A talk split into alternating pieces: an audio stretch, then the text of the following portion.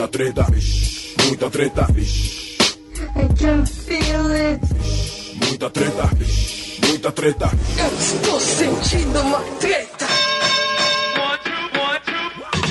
Minha mãe quer que eu estude, meu pai quer que eu trabalhe, minha avó quer que eu me mude, mas eu já fiz o que pude. Já fiz teatro experimental, oficina de poesia marginal, seminário de meditação transcendental, curso de sanduíche natural. Eu faço vídeo! Vídeo! Eu faço vídeo! Vagabundo é a puta que o pariu! Salve, salve, moçada! Salve, salve, rapaziada! Vocês estão ouvindo mais um episódio especialíssimo do Treta Talks, o podcast do treta.com.br. E hoje eu tô aqui emocionadíssimo recebendo uma das minhas musas desde sempre, a querida Bia Granja. Salve, salve, Bia! Olá a todos os pessoais, os povos e as povas aqui do Treta. Olha, musa você exagerou, né, Ivanil? Mas tudo bem. Musa? É só pra começar ficando tímida. não, você era a, Não, mas- a embaixatriz da internet, não tinha como não ser musa. Fala a verdade. Ah, Meu, não, você tá falando isso porque faz tempo que a gente tá tentando combinar essa participação, então é bem especial por isso, né?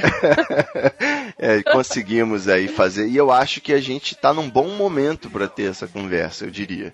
Com os últimos aí, os últimos vídeos de alguns canais do YouTube, né?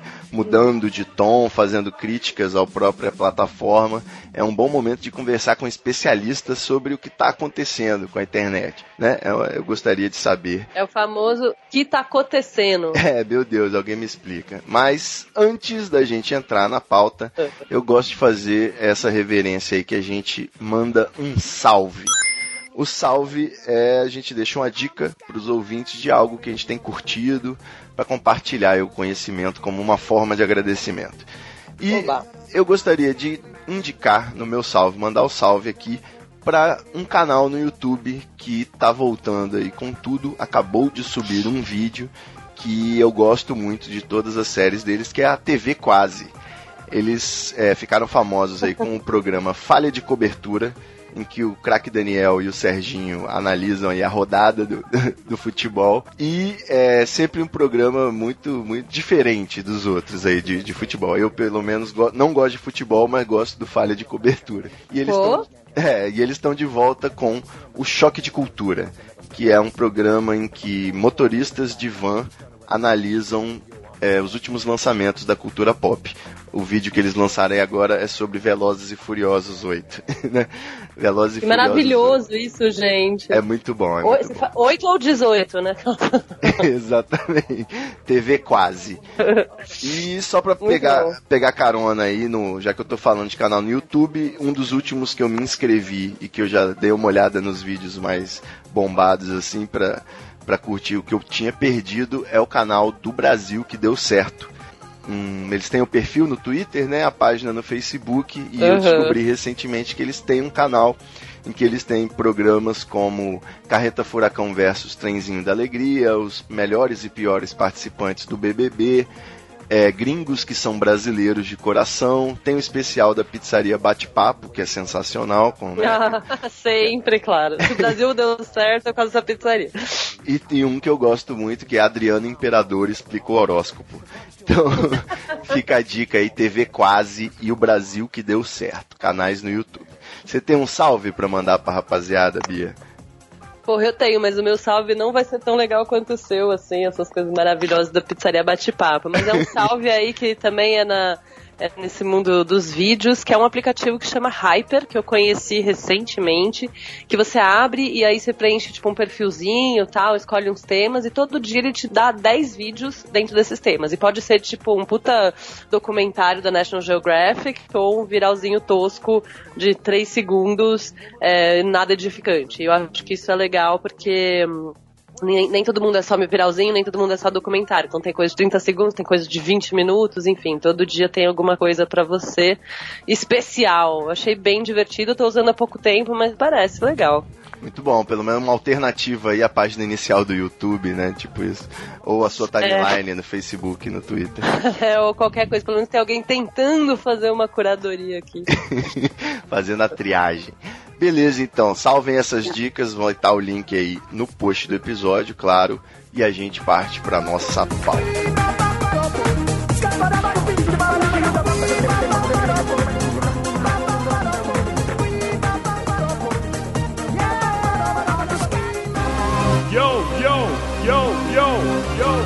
Dark Sorcerer de volta de volta Brothers, Brothers, diz pra eles, diz pra eles.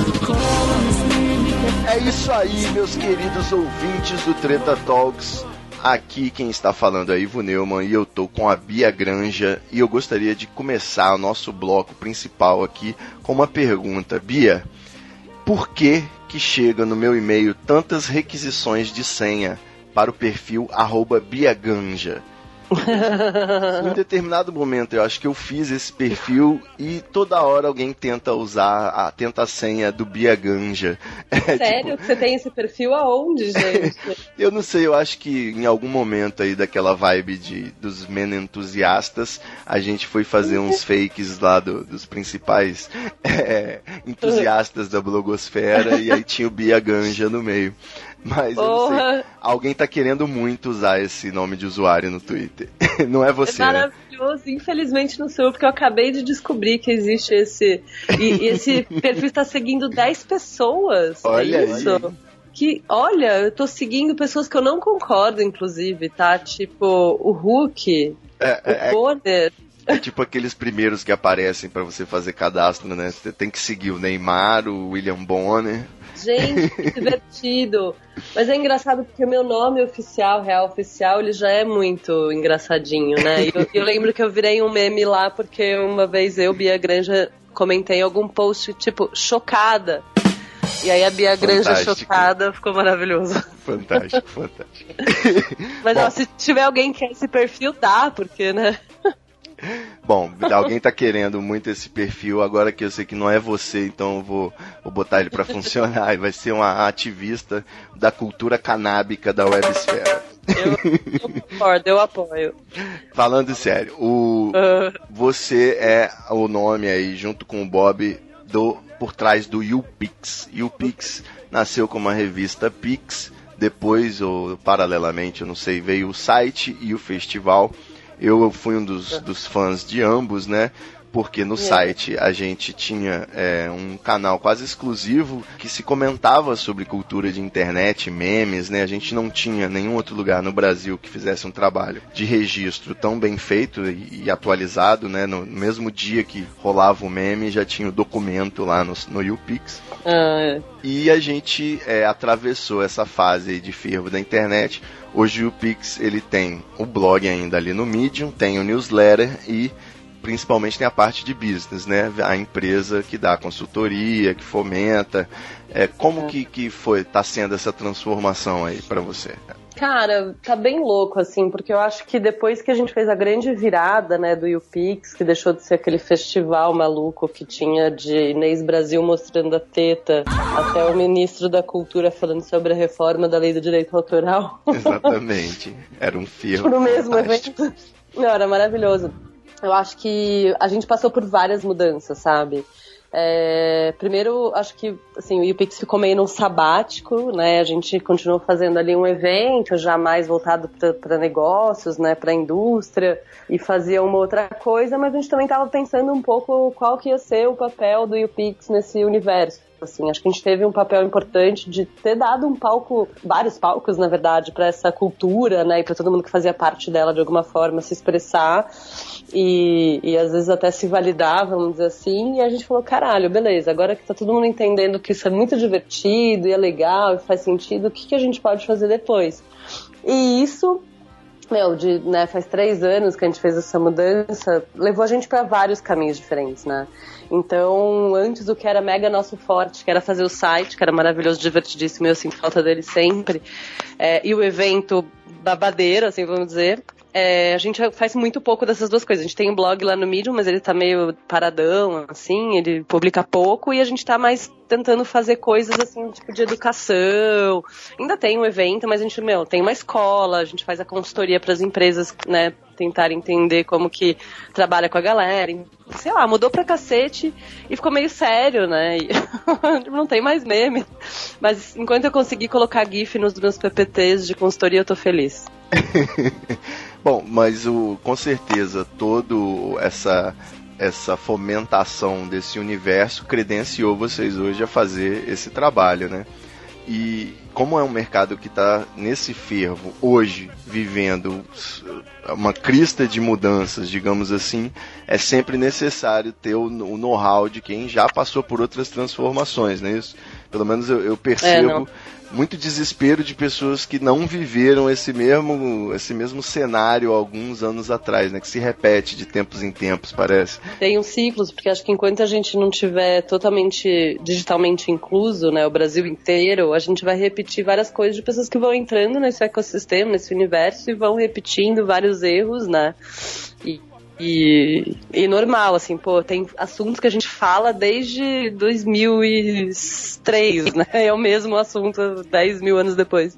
É, como criar um, negócio, como monetizar o seu negócio, é. seja no começo o é. blog, depois o canal no YouTube, a fanpage, né? É, não, total. E, tipo, a polêmica do public post, todas aquelas coisas, mas, gente, pelo amor de Deus.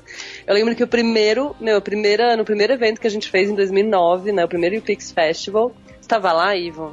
Ah, com certeza. Tava lá, né? Foi, o... Foram, eu, eu, eu, preciso só apenas, então, abrindo esse parênteses, no YouPix eu, eu fiz coisas como eu consegui um emprego, eu consegui uma namorada, eu consegui vários contatos. não, não tem do que reclamar, não, do YouPix. Não, o YouPix, cara, você fala, se eu pegasse o primeiro salário primogênito de todo mundo que né, casou lá ou arranjou trabalho, eu ia estar tá cheia de filho e muito rica. Né? Tinha que ter uma participação nos lucros e resultados. É. Mas, meu, desde aquele primeiro e o Pix, a gente tá falando, tem, tem mesa sobre monetização, sabe? É impressionante como as coisas meio se repetem, assim. É, então, resumindo, o que eu quis dizer, que eu acho que eu não expliquei direito, é o seguinte. Tá tendo hoje um debate sobre a cena youtuber, né? Em que vários youtubers estão se manifestando no, no, sentido de que com as últimas mudanças os canais vão falir, vários canais vão falir, vai ter uma né, é uma grande a bolha estourou do YouTube. E esse sentimento de nossa, acabou a festa, a gente, eu que tenho o blog desde 2005, a gente já viu acontecer quando veio o Twitter e o Facebook, eles se consolidaram as redes sociais. A gente já tinha previsão aí da morte dos blogs, mas foi um processo lento. Agora, quando o Google vem e muda regras do AdSense, por exemplo, tem aquele abalo no mercado. E o resumo, pelo menos que eu vejo, né, o sentimento que eu tenho sempre que eu vejo é os bons, os publishers, né, os creators, os influenciadores, seja qual seja o, o nome que a gente é, utilize, eles, uhum. os que fizeram um trabalho competente ampliaram suas equipes, né? Fizeram, investiram no conteúdo, na frequência do conteúdo, souberam é, ter um bom atendimento comercial, terceirizaram essa parte. Quem conseguiu ampliar, né, o seu canal se permaneceu, uhum. sobreviveu a todas as crises. E é o mesmo que a gente pode prever também no YouTube quem se mantém ali, por exemplo, o Manual do Mundo, um Nostalgia, pessoal que tem é, outras formas de, de, de, ganhos, né, com publicidade direta, não, não, o trabalho deles não vai ser abalado de forma alguma. Já uhum. os, os aventureiros, o, o, os demais, digamos assim, os blogs e canais, no caso agora médios, tendem realmente a, a ou serem mantidos como hobby ou simplesmente desistirem, né? Esse, o meu feed tá uhum. vazio, coitado. Parece. Tá, tá mó, não tem mais nada, ninguém lá no, mandando feed pra gente, os blogs. não, não tem mesmo, né? Cara, eu acho que tem várias coisas, assim, para comentar em tudo isso que você falou. É... Falo pouco, né, claro. Caralho, né? Você abordou 500 assuntos em, uma, em duas frases. Não, mas acho que coisa interessante que eu queria voltar lá pra, pra morte dos blogs, né?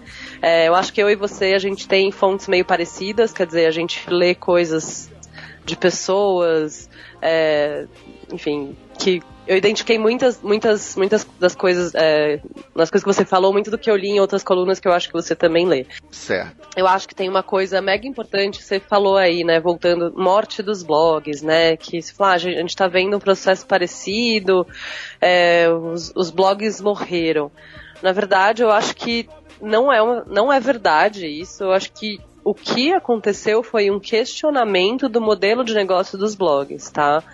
É, porque antes vivia-se diretamente da mídia, quer dizer, do seu veículo, do seu blog, com anúncios ou public posts, e a partir do momento que esse dinheiro fica escasso, porque as marcas têm mais opções, é, o Brasil entrou em crise, os dinheiros começaram a ficar mais restritos, as marcas tiveram que investir com maior assertividade, etc, etc. O próprio Facebook, o próprio Google, é, Twitter, quer dizer, outras plataformas entraram no jogo e começaram a competir por um dinheiro esse dinheiro ficou escasso, quer dizer, é muita gente produzindo conteúdo e pouco dinheiro no mercado. A Globo, tipo, ainda domina 75% de toda a verba de publicidade brasileira, então, e vai dominar ainda por um tempo, e a gente entende é, que, o, que todo mundo tem que sobreviver do resto. Sem dúvida. É, então o que aconteceu é que os, os blogs ainda continuaram, continuaram relevantes, mas quem vivia daquela coisa, né, de, de AdSense, de mídia, banner, não sei o que, muita gente, você sabe, amigos nossos, né, talvez mais seus, que faziam um conteúdo bosta, copy-paste, que bava loucamente, mas era ótimo de SEO, conseguia se posicionar, ranquear alto ali na, na busca do Google, colocava um monte de bannerzinho do Google e, e ganhava dinheiro assim, né?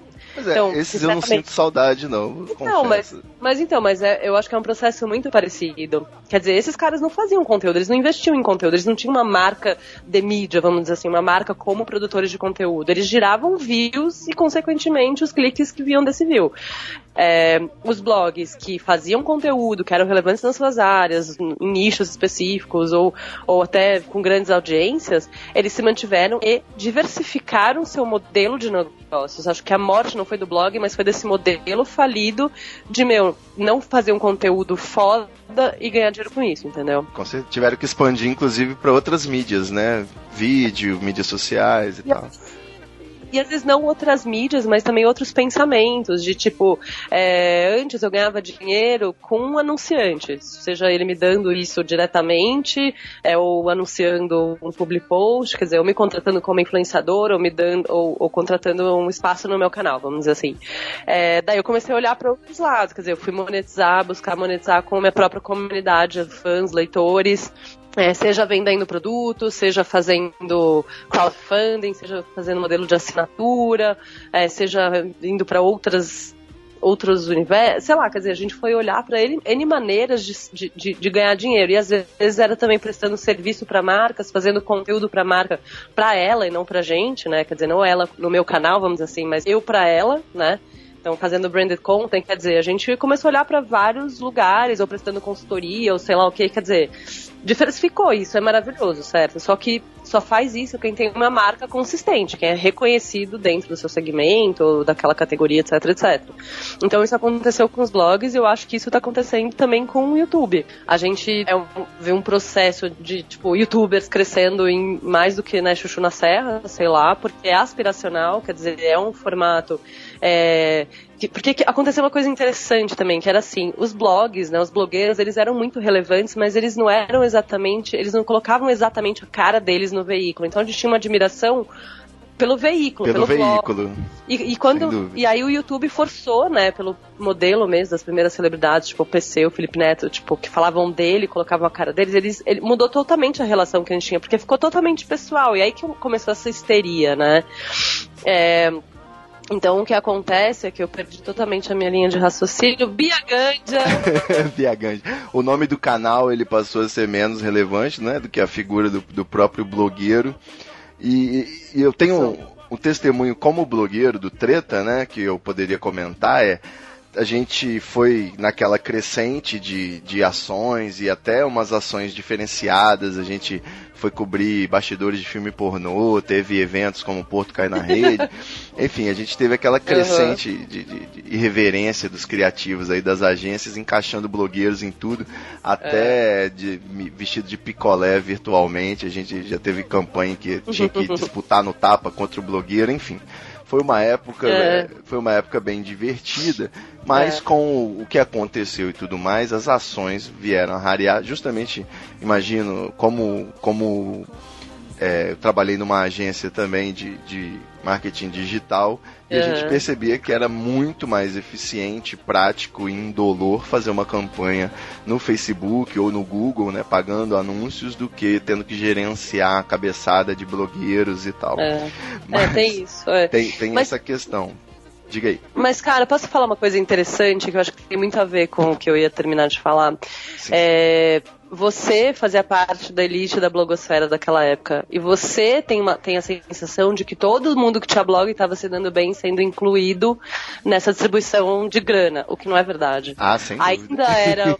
ainda tinha muito mais gente blogando do que gente ganhando dinheiro e sendo chamado para os eventos hype e pra- e para as campanhas divertidas, entendeu? Então, eu acho que vindo para a questão do YouTube hoje, essa coisa, ah, os canais vão falir. Tipo, amigo.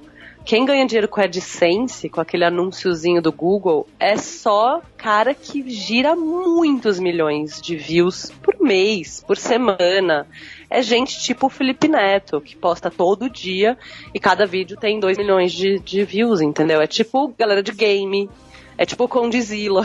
Todo o resto não consegue viver de AdSense. Tipo, pergunta pra qualquer cara, todos falam, tipo, é só se você gira muito view. O CPM é ridículo, entendeu? Só, só para dar uma noção concreta, o meu irmão ele tem uma banda, né, um grupo de rap, e o canal deles teve uma das músicas que estourou mais do que as outras, e o vídeo teve 500 mil views, isso é, completou 100 dólares, os primeiros 100 dólares deles. Então é uma proporção Então. assim bem, a pessoa acha Ridícula. que o, a- o blogueiro tem seis dígitos, né, de visualizações, já tira uma grana e Não. não é bem assim. Não, não é bem assim. Então, assim, quando a gente fala, ah, os caras vão falir, é meio. Quer dizer, tem dois lados desse, desse assunto aí, desse, porque os caras que estão ganhando dinheiro real oficial pra quem de fato faria diferença. São esses caras que têm muito dinheiro, meu. Você pega lá o cálculo do Felipe Neto que ele falou. Meu, quanto esse cara tá ganhando por mês em dólar de AdSense? Tipo, e ele é um dos maiores canais e o que mais gira views, entendeu? Um dos canais mais relevantes do Brasil. Tipo, pergunta pra qualquer carinha que tem, sei lá, ó, eu tenho, eu tenho alguns, alguns cases, tipo, youtubers que tem um milho- mais de um milhão de inscritos, Aham. mas que os vídeos não giram tantos views, que é, e também eles não fazem vídeos todos os dias. É, meu, o cara ganha, tipo, 2 mil dólares por mês. Sabe? Aí você pensa, pro tipo de conteúdo que o cara tem que fazer, pra fazer um conteúdo real oficial, certo? Bonito, bacana, né? Relevante, pensado e tal. É, 2 mil, sei lá, vezes 3,5 dá tipo, sei lá, sou de humanas, mas 8 mil reais por mês. Meu, pra quem que se vê como um profissional do conteúdo, tipo, tem que comprar câmera, tem que ter equipe, tem que ter um cara de comercial pra fazer girar, não sei o que, tipo, 8 mil reais é peanuts, tá ligado?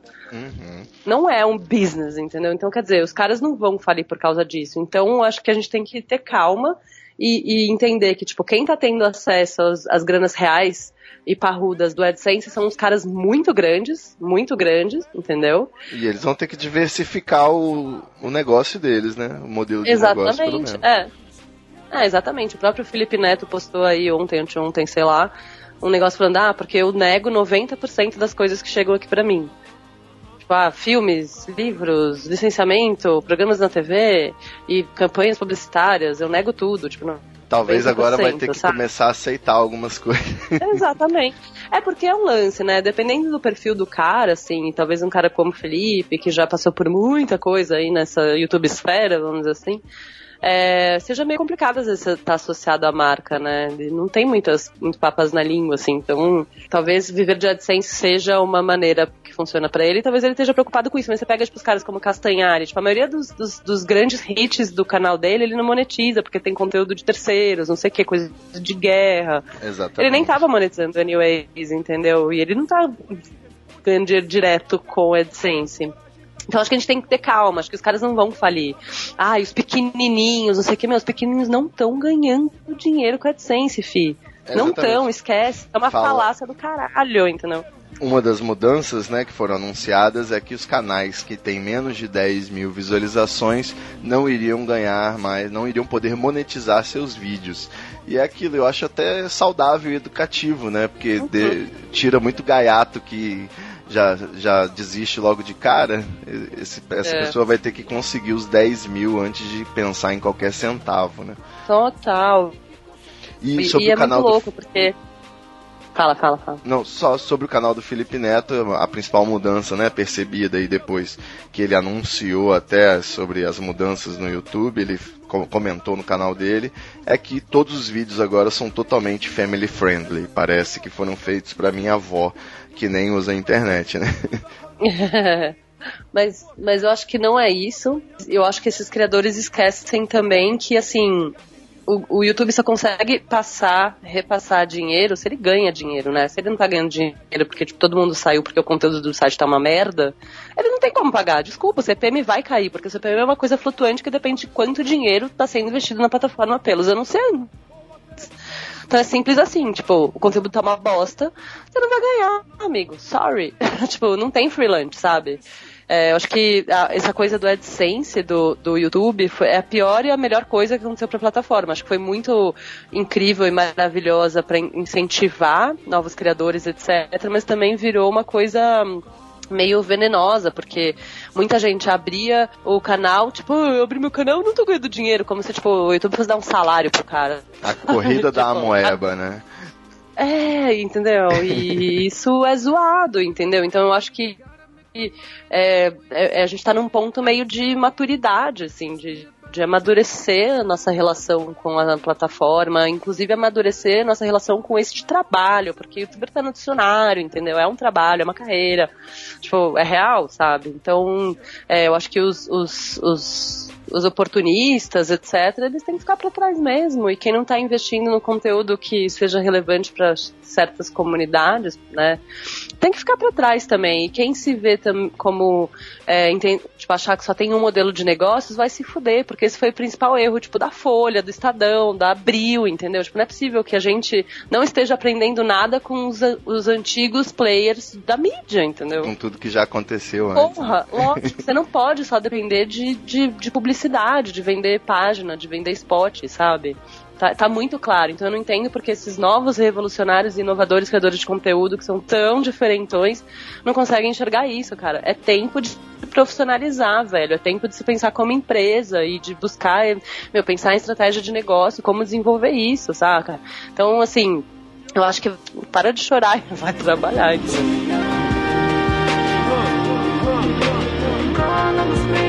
com certeza meninos que a festa é todo dia.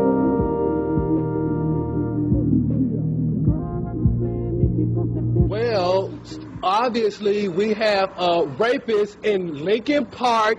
He's climbing in your windows, he's snatching your people up, trying to rape them. So y'all need to hide your kids, hide your wife, hide your kids, hide your wife, hide your kids. Então, aplicando aí ao caso concreto, já que a, essa peneira, digamos assim, esse abalo sísmico no mercado, no que diz respeito aos blogs, fez com que muita coisa ruim fechasse, permitiu, por exemplo, que um B9 se desenvolvesse com vários podcasts, o Jovem Nerd tem diversificado também, YouTube, Uhum. podcast, enfim. É, tem diversos outros exemplos aí. A gente tem, tô falando só dos, dos principais, dos que eu mais gosto. O próprio Não Salvo, né? Ele continua, Porra. continua com um movimento foda. É, a gente pode esperar o mesmo da cena YouTube. A gente, os canais que conseguirem solidificar, eles tendem a permanecer no, no, no páreo. E aí eu te pergunto, como que ficam é, as os canais que têm um, um foco maior na figura, né? No caso do Whindersson ou da Jutut, você acha que tem fôlego ainda para para novas temporadas ou vai ser necessário mesmo tipo eh, diversificar a programação? Uhum. É, isso é uma pergunta interessante. É, é porque esses caras, eles, né, acabam sendo, tipo, cronistas da nossa geração, vamos dizer assim, né? É, eu acho que tem vários tipos de vlogueiros, né? Pessoas que falam de si. Eu acho que o formato é um formato já meio cansado, ao mesmo tempo que se chega uma pessoa e começa a falar coisas que representam certas comunidades e falar aquilo com ênfase, com embasamento e com verdade, acho que ainda pode dar certo. Tipo, a Juju é um caso. Tipo, quando ninguém mais achava que vlog podia rolar, ela chegou e bombou pra caralho, né?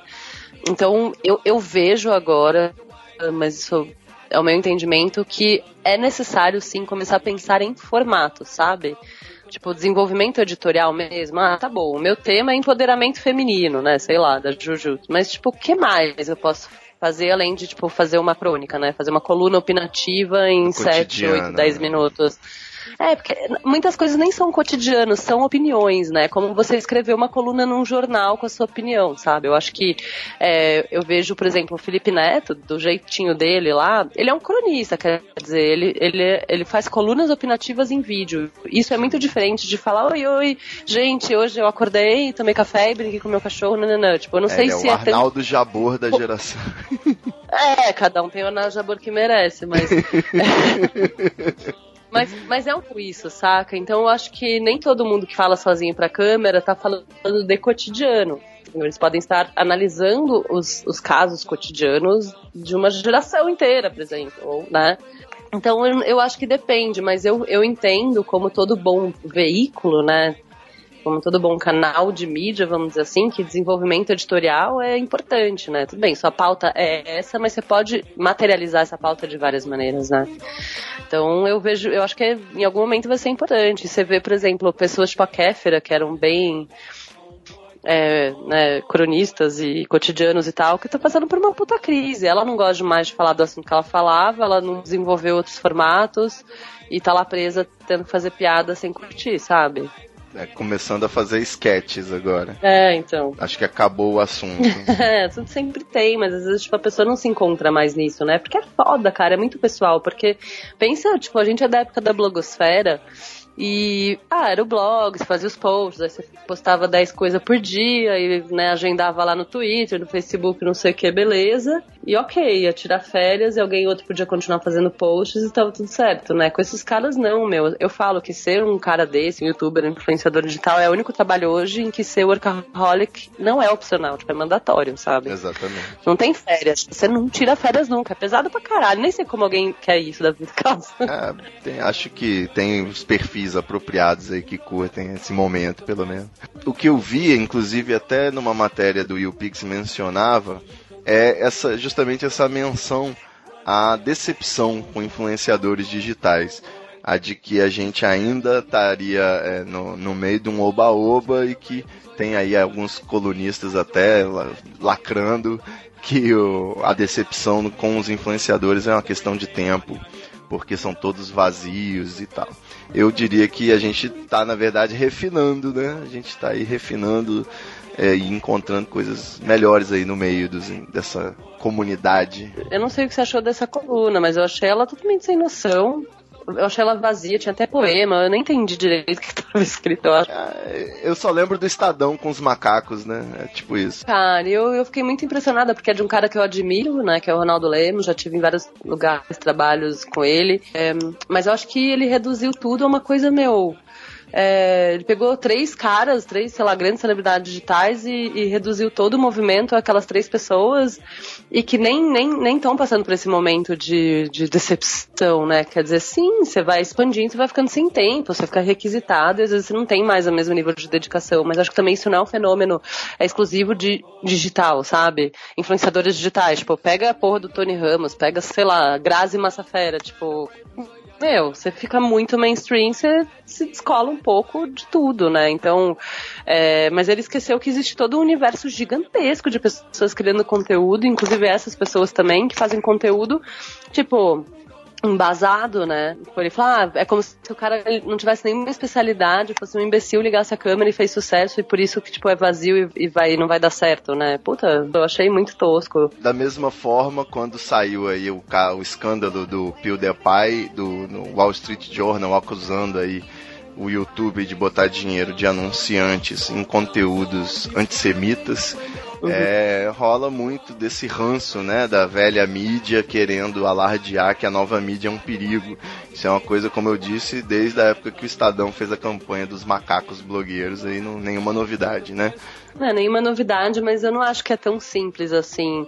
É, tipo, eu, eu achei uma visão um pouco ingênua, sabe? Que é tipo um jornal que tá querendo acabar com o YouTube e, todo, e os youtubers e tudo que eles representam. Puta, a gente já passou dessa fase, sabe?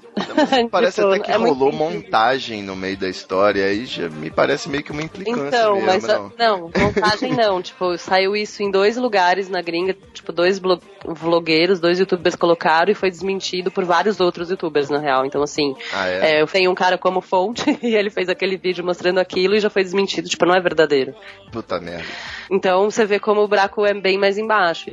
E aí começa essa coisa, e daí um cara como o Felipe Neto, que tem muita audiência, grita muito, começa a repassar essas coisas, tipo, super Sherlock Holmes, né? Nossa, descobri isso. tal. Ficou uma coisa de quem grita mais. E eu não reduziria isso tudo a nossa, o Wall Street Journal quer acabar com o YouTube. Tipo, você acha possível? É que nem quando alguém pergunta pra gente, nossa, se a internet acabasse, o que, que você acha que ia acontecer? Tipo, amigo, que merda de pergunta, porque isso nunca vai acontecer, sabe? Get over it. Então. Não dá nem pra especular nisso. É, não, eu acho que é muito simplista falar, ai, o Wall Street Journal não gosta da internet, porque não sei o que, tipo, não, né? Acho que não é, eu acho que é uma análise muito bobinha, assim, sabe? É, não sei, eu acho que não, não, não seria a primeira vez, na verdade, que rola uma, um- uma tretinha, pelo menos não como a intenção do jornal, mas depois nos comentários fica essa, essa discussão sobre essa questão aí. É, é, Uhum. Essa da montagem eu não sabia, não, mas o, o fica a denúncia, então, de que realmente estavam Ah. rolando anúncios em conteúdos que não seriam muito. Isso que gerou, inclusive, Mas, a mudança cara- no YouTube, né? Uma das últimas mudanças. Ivo, cara, pensa isso. Outro dia eu tava voltando do Rio, daí eu entrei naquele Onibinhos, meu, no fim do dia, já cansada, suada, toda cagada. Entrei naquele Onibinho chechelento que leva você do avião pro aeroporto, sabe? Sei. Que nem um finger os caras têm pra te dar. Meu, e aí tinha aqueles negócios de segurar a mão, assim, pra você não cair quando o cara dá aquela freada básica. E aí tava escrito assim, meu, a cada dia 10 milhões de pessoas passam por aqui, anuncie. Daí eu olhei aquilo e falei, meu, se eu fosse uma marca, nem por um caralho eu ia anunciar aqui. Porque, meu, olha o contexto, olha o que tem em volta, todo mundo bodeado, puto da cara, tipo, ninguém aguenta mais. Só se eu fosse, sei lá, do Buda Spa, sabe? Tipo, é, meu, o contexto importa. É isso Com que certeza. é, essa é a lição, sabe? Não é porque tem, tipo, 10 milhões de pessoas que faz sentido, entendeu? E, e eu acho que é importante a gente pensar isso, porque foi isso que destruiu a blogosfera lá atrás e, e, e, e- meu, vai destruir o YouTube se a gente não ficar ligado, entendeu? Tem que ter coisa relevante, não pode ter discurso de ódio. E a gente esquece que esses, é, essas plataformas são, não são nossas, né? E aí eu acho que tem uma outra grande cagada aí desse negócio, tipo, os youtubers vão falir, que, meu, você trabalha no YouTube, cara, então você não é youtuber, velho. Você é um produtor de conteúdo. Pô, plataforma de vídeo tem várias. Acabou a plataforma, tem outra. Exato, eu acho uma cagada monstro, entendeu? Eu Acho muito. Como assim? Você é youtuber? Tipo, não te pagam salário, entendeu? Não é CLT nem nada. Então esquece. Diversifica. E eu conheço diversos youtubers que se deram melhor no Facebook, que tem muito mais views. E aí, por isso, conseguiram deals de marca, quando no YouTube eles não conseguiam nada, porque eles eram muito pequenos, não girava. E, e- e anunciante, né, ainda compra esse tipo de coisa com base numa lógica velha de bop, né? Tiragem, não sei o que, só olha pra número, né? Foda. Então, É, se bobear, tem youtuber bombando até no WhatsApp, né? total, velho. Tem, essa, tem, tem até essa história. Com certeza. Então, cara, eu acho que hum, é importante isso, sabe? Faz parte, de novo, dessa coisa do desenvolvimento desses produtores de conteúdo como publisher.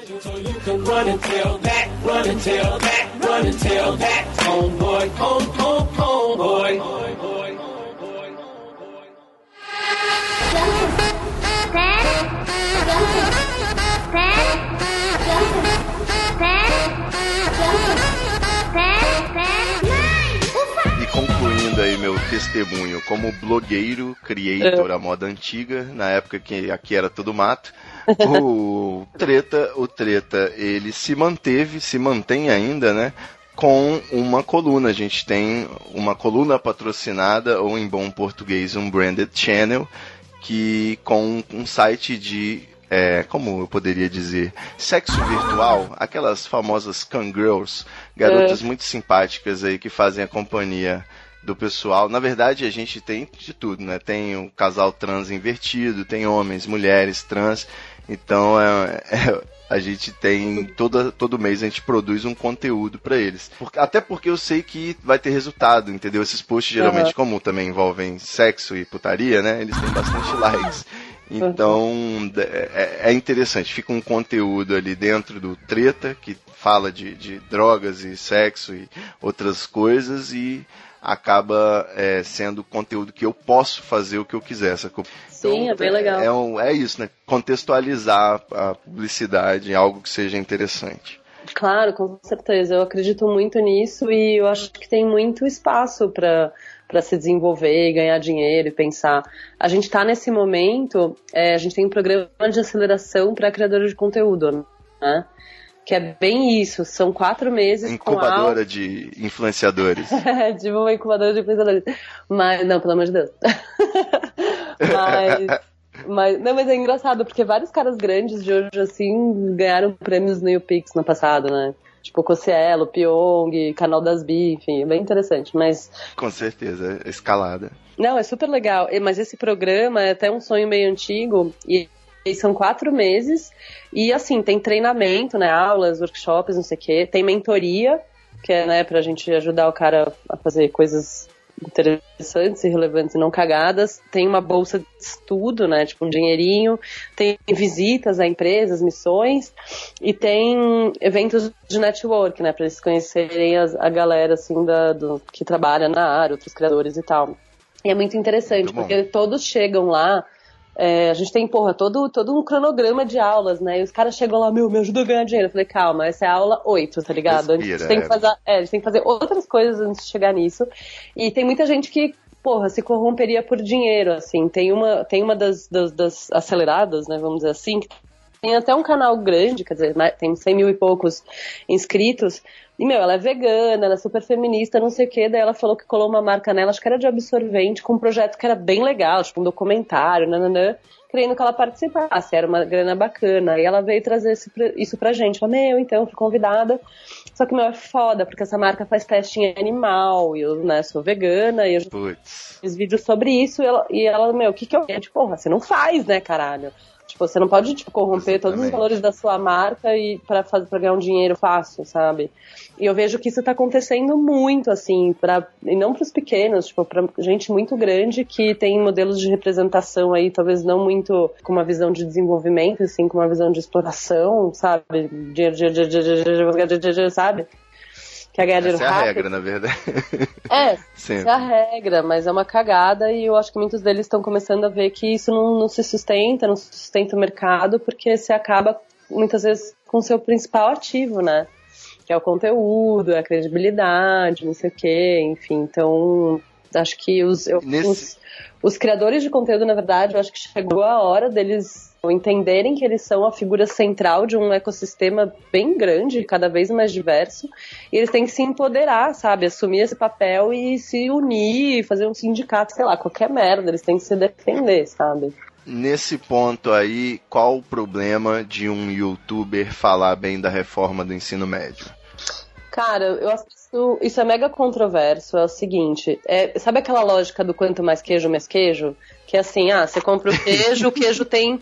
O queijo tem buraco, então quanto mais buraco, menos queijo, certo? Só que quanto mais queijo você compra, mais buraco tem, então quanto mais queijo, menos queijo. É complicado paradoxo. Faz meio sentido, mas não faz, assim, é uma lógica meio.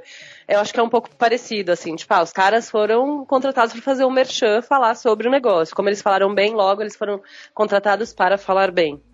Não é isso, na real, né? Então acho que é, eu, eu, eu vi alguns contratos, algumas pessoas falaram que sim, outras que não, mas eu vi algumas coisas e vi outros creators que fizeram também, eles não falaram bem, eles falaram. Outro aspecto é que eles estão dando a opinião deles, né? Eles não têm que investigar, eles não são jornalistas, eles não têm que ser isentões. E, tipo, se o moleque gostou, essa é a opinião dele também, né? Então, é, eu, eu só acho que, assim, como decisão de negócio, fazer coisas de governo atualmente, qualquer coisa, é muito cagado, não é muito inteligente. Exatamente. Eu não faria. Eu nunca fiz nada de governo, então. Mas, não- mas se eles fazem, porque, sei lá, tinha uma grana e eles curtem a reforma, só que eu não acho, não acho que foi uma decisão inteligente. Bom, Bia, aí nessas, nesses últimos movimentos do YouPix, é, o que que você, o que que você tem descobriu aí de mais recente? Qual, qual foi a última fagulha aí que te acendeu, a última emoção sobre as internets trendings? O que que te faz ah, levantar da cama motivada aí com esse movimento? Cara, Os memes do dia no Twitter? Não, tadinhos, eu não tenho mais tempo pra eles. não, brincadeira. Mas acho que é, o que ainda me faz levantar, o- o- onde eu ainda vejo sentido nessa porra toda, que eu acho que é, é a mesma do dia zero do UPix pra hoje, é uma palavra, tipo, diversidade. Eu, eu acho muito importante a gente poder ter voz se expressar e com audiência, sabe? Eu acho que o que sempre me encantou foi essa capacidade de poder ter acesso a outras visões de mundo. Acho que a gente nunca teve assim uma censura fodástica, como em muitos outros países existe. Mas também a gente, por outro lado, não teve muita. é, a gente carece de opiniões diversas. Quer dizer, algumas famílias aí dominavam todo o cenário, né? De. e Oligarquia definiam. da mídia. É, sabe, meio que definiam aí tudo que a gente tinha que pensar, tudo que a gente tinha que consumir, o que, que era o entretenimento, o clipe que a gente ia ver, sei lá o quê. Então, ter uma opinião, ter voz, ter algum impacto sempre esteve muito ligado a dinheiro. E acho que a internet quebrou muito isso, não tanto com a blogosfera, mas muito com o Orkut, depois loucamente com o YouTube agora o Facebook, né? E outras redes sociais. E é isso que eu acho do caralho, meu. A, a, a gente tá fazendo agora esse programa de aceleração, onde tem quatro acelerados, né? A gente tem, meu, um casal em que a menina é cadeirante e o cara é surdo. A gente tem um outro casal em que a menina é negra. A gente tem um cara de Brasília que faz, fala de cultura brasileira e tem uma menina do sul que fala sobre empoderamento, quer dizer, a diversidade na veia, sabe? E é muito Maneiro, louco, assim. maneiro. E acho que a coisa mais foda que a gente tá fazendo, mais poderosa hoje em dia, é esse programa de aceleração, assim. É muito transformador é, e me faz levantar feliz da cama todo dia. Maravilha, maravilha. O, eu acho que a cena ainda tem muito que ser fomentada justamente para que bom, bons conteúdos sejam produzidos, né? Eu fico É. acompanhando aí esse movimento e, e hoje em dia a gente tem menos curadores, mas tem mais robozinhos trabalhando aí nessa curadoria. Vou É. aproveitar para experimentar aí o seu salve para ver se a gente descobre coisa nova. Eu, eu ainda estou muito em função do e-mail. Eu assino os canais que me interessam para receber uma notificaçãozinha por e-mail e chegam alguns newsletters também com umas listas legais para assistir. É, até a newsletter do YouPix tá, nunca mais saiu, desde o ano passado. Mas. Estamos no aguardo. É, tamo aí, vamos aí, vamos aí. Dá trabalho essa E por, porra. Uma vez ó, eu ouvi a Rosana Herman, era um, era um debate sobre kibe e tal, né? Que metade falava, ah, foda-se, é internet, a outra metade não, não pode. Ela falou uma frase que assim, as palavras não se juntam sozinhas, entendeu? Tipo, alguém tem que ir lá e dar sentido pra essa porra, juntar as letrinhas. Então, meu, dá um trabalho do caralho. fazer um, um YouTube, um YouTube, fazer um YouPix Festival fictício aqui, a gente teria que ter os painéis como monetizar o seu blog ou canal. É, o Kibe, o Kibe é um realmente existe ou é apenas coisa da sua cabeça? Não, ki, o kibe, alguns- como, ki, kibe como forma de expressão. Kibe é um debate profundo. Kibe pode ser considerado arte. A gente vai ter até a presença Kibe do João. Dória. Ai, Mas enfim, como que faz para acompanhar o seu movimento aí, os seus passos na internet? Ah, segue a gente, arroba Biagranja em todo quanto é lugar, arroba Upix também em tudo quanto é lugar, menos no Instagram, que é Insta do, do Upix, que a gente, a gente não Olha conseguiu a porra do domínio. E, cara, é isso, e, mas também não segue só a gente, meu, busquem conhecimento.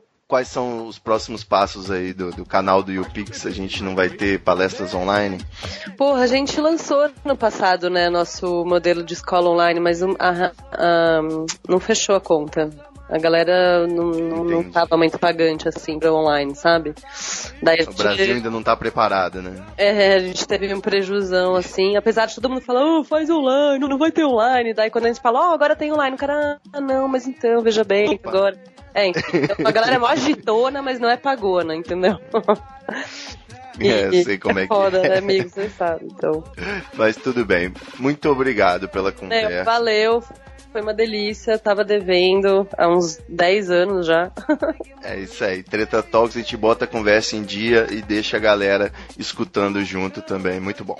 Tudo bem. Aquele abraço, espero aí conseguir, uma próxima vez a gente conseguir mais fácil e a gente con- continua essa conversa aí com os próximos acontecimentos da blogosfera, vlogosfera, influenciosfera. É isso? Eu acho que daqui 10 anos a gente vai fazer mais um papo e a gente vai falar da mesma coisa. Olha, eu vou gostar muito, Bia, quando a gente estiver na fase de revelar os podres da época da, sabe?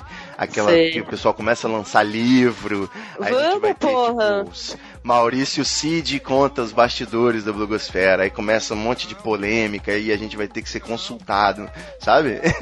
Não podemos lançar essa biografia. Olha, eu já Isso. falei, eu já, Biogra- agitei isso muito nos bastidores, aí não consegui ainda, mas ó, É, tem o nome provisório da obra é a, a biografia não autorizada de Jeremias muito louco, por enquanto. tem o Jeremias na prova. Exatamente. é, o, Je- o Jeremias é só coadjuvante na história. Ai, gente, Jeremias amo. Muito bem, então nos encontramos daqui a 10 Valeu, anos. Bia. Beleza, quando tiver um festival e o Pix aí que dê pra fumar maconha nos arredores, aí você me dá um toque. tá bom? Que agora eu só tô Tá indo bom. no recreativo. Chato, é nós no 4 e 20. Valeu, meus queridos. Até o próximo episódio. Um beijo. Tchau, tchau.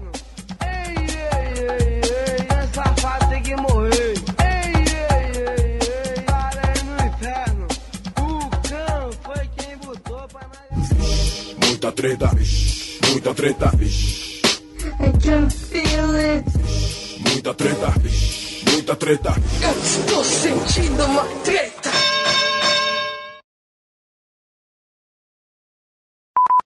A pauta é tensa hoje, o que eu tô sabendo. É treta master. É sempre, é muita treta.